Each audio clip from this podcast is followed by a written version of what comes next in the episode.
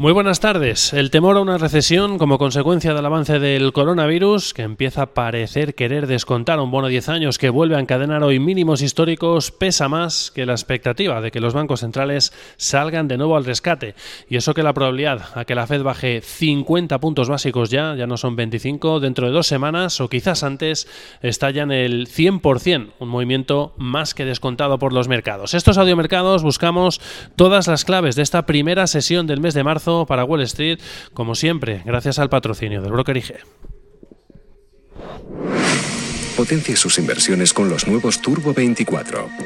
El primer turbo cotizado 24 horas de lunes a viernes creado por IG. Elija su apalancamiento, gestione su riesgo y opere sin comisiones. Todo en las premiadas apps y plataforma de IG. Opere Turbo 24 con IG, un proveedor líder del trading online. Busque IG Turbo 24 para saber más. Los Turbo Warrants son instrumentos financieros complejos y su capital está en riesgo. Puede sufrir pérdidas rápidamente.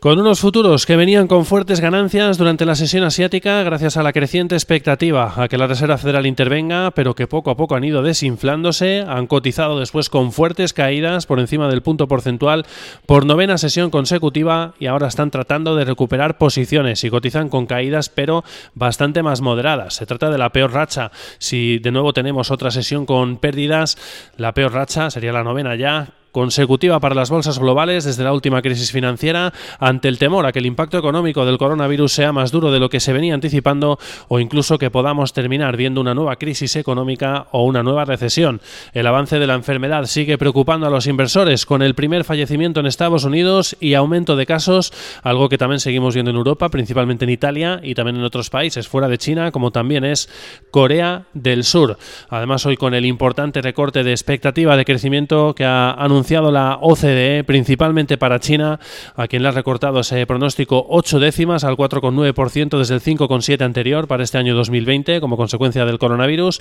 y también al crecimiento económico mundial, que ha rebajado hasta el 2,4% desde el 2,9% anterior, un recorte de 5 décimas. Espera un impacto para la zona euro de 3 décimas, 0,8 de crecimiento esperado frente al 1,1 previo y el más limitado seguramente para Estados Unidos con una rebaja de apenas una décima hasta el 1, 9% desde el 2% anterior. Eso sí, el reflejo de las preocupaciones de los inversores sobre el impacto que puede dejar esto en la economía se refleja sin duda en la dura caída que seguimos viendo casi sesión a sesión de los rendimientos de los bonos. El norteamericano 10 años ha vuelto a tocar mínimos históricos en el 1,06% eh, se mueve en estos momentos y con el bono a dos años, en este caso en el 0,74% en mínimos desde el año 2013. JP Morgan dice sobre las probabilidades de recesión que hay un 57% de probabilidades de que se produzca una recesión si comparamos las caídas del SP500 con las sufridas en las últimas 11 recesiones en Estados Unidos y que la probabilidad aumenta de hecho hasta el 86% si atendemos a las expectativas de recortes de tipos de los mercados. Morgan Stanley asegura que hay un riesgo real también de recesión si finalmente se prolonga el avance del coronavirus y su impacto llega hasta el tercer trimestre del año, ya que las disrupciones de suministro serían más grandes y las empresas podrían sufrir más pero remarca de momento que su escenario es algo más conservador, su escenario base es que la enfermedad se contenga en el inicio del segundo trimestre y que el impacto sea algo más limitado. Goldman Sachs también asegura ahora que espera contracción de la economía mundial, aunque de momento lo limita tan solo al corto plazo ante el avance de la enfermedad y sobre todo el ritmo de contagios fuera del país donde se originó el brote y eso sí anticipa que la Fed va a recortar tipos en 50 puntos básicos en la primera mitad del año, en concreto espera que sea el 18 de marzo o quizás antes, dice en su nota.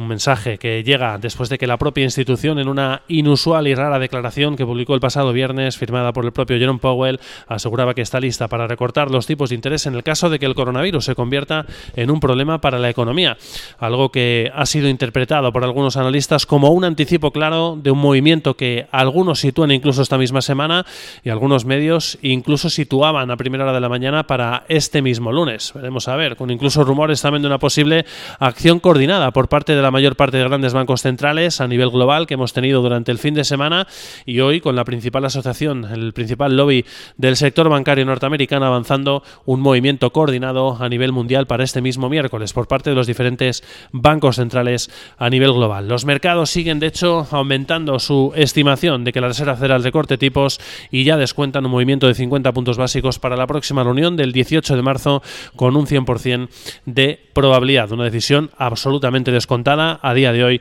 por parte de los mercados financieros. Sin embargo, de momento parece pesar más el temor a una recesión que la expectativa de estímulos. Los mercados no parecen creérselo del todo y los futuros, como decíamos, se han desinflado después del rebote inicial que veíamos durante la sesión asiática. A esta hora están cotizando con caídas algo más moderadas, de cuatro décimas para el Dow Jones Industriales, de dos para el tecnológico Nasdaq 100 y de 5 para el SP 500 en una jornada en la que además esperamos datos macroeconómicos importantes como son las lecturas de las fábricas, el PMI manufacturero, el ISM manufacturero del mes de febrero, sin duda lecturas importantes para ver si hay impacto también del coronavirus en eh, los fabricantes eh, norteamericanos en el mes de febrero cuando ya estaba empezando a emerger con fuerza el avance de la enfermedad, en especial en China. Como decíamos, con unos futuros en negativo y con caídas y con un dólar index que en esta jornada pues sigue penalizada, penalizado en este caso por esas crecientes expectativas de recortes de tipos por parte de la Reserva Federal, se deja un 0,6% hasta ahora en las 97,48 unidades y con modo risk off de nuevo activado en los mercados, aversión al riesgo por parte de los inversores cayendo el dólar yen un 0,32% en 107,74 unidades. En el plano empresarial, en el apartado de resultados trimestrales, estamos viendo avances en preapertura para JD.com, el portal minorista chino que cotiza en Wall Street más de un 7% en preapertura después de haber batido expectativas con sus cuentas del cuarto trimestre. Beneficio por acción de 0,08 frente a los 0,06 esperados por el mercado. Ingresos de 24.500 millones, también por encima de las expectativas. Pattern Energy también ha superado expectativas en el cuarto trimestre gracias a que sus ingresos han subido un 30% y además ha mantenido el dividendo en los 0,42 dólares por acción. Noticias relacionadas en este caso con el coronavirus. Nike, la firma deportiva, ha anunciado el cierre temporal de sus oficinas centrales en Holanda por el riesgo del coronavirus. Según un email interno desvelado por varios medios, la firma deportiva estadounidense ha enviado a sus casas a unos 2.000 trabajadores durante un periodo de unos 14 días. Y también otra noticia relacionada con el coronavirus, 3M está acelerando la producción de mascarillas en su fábrica de Dakota del Sur para atender las elevadas necesidades del sistema de salud de Estados Unidos.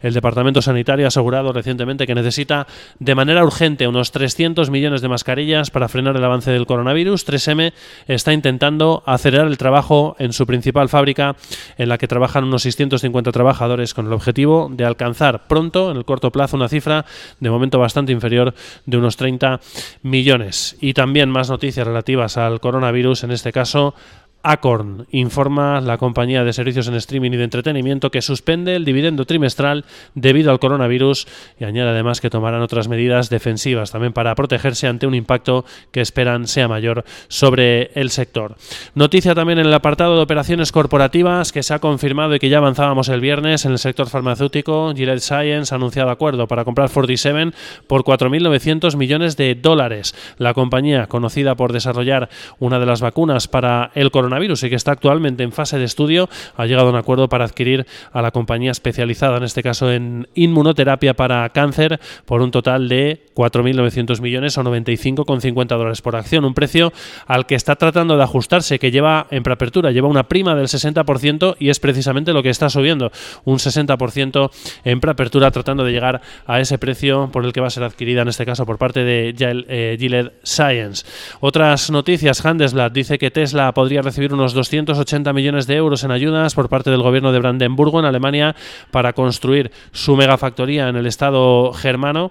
y también noticia en este caso que está provocando movimiento en preapertura el fundador del eh, fondo inversor Elliott Management, Paul Singer, estaría buscando un relevo en el consejero delegado de Twitter en Jack Dorsey, lo que está provocando subidas en preapertura para la compañía de más de un 5% en estos momentos. Y en el apartado de recomendaciones vamos a destacar también algunas de ellas. Oppenheimer, en este caso, ha mejorado la recomendación de Apple hasta sobreponderar desde neutral. Para General Electric, JP Morgan ha subido su recomendación hasta neutral desde infraponderar. Para Verizon, eh, Cowen Company ha subido su recomendación también hasta sobreponderar desde igual que el mercado. Y eh, también, en este caso, tus subidas para Western Digital y Micron Technology, fabricantes de chips, por parte de los analistas de Baird, hasta sobreponderar desde neutral y para JP Morgan, Piper Sandler ha subido su recomendación hasta sobreponderar también desde neutral. Como decíamos, futuros que de momento vienen en negativo, se han desinflado, pesa más el temor a una recesión, a la espera de esos PMIs del sector manufacturero que sin duda serán importantes, aunque con el foco puesto también en si efectivamente podemos ver rápido una reacción importante, coordinada de los bancos centrales que sin duda podrían ayudar a romper esta racha negativa que llevan las bolsas nueve sesiones consecutivas. Parece que van a encadenar de pérdidas, al menos en la apertura de Wall Street, según apuntan los futuros, nueve sesiones seguidas de caídas, en este caso la peor racha, sobre todo en volumen, desde la última crisis financiera. Feliz sesión.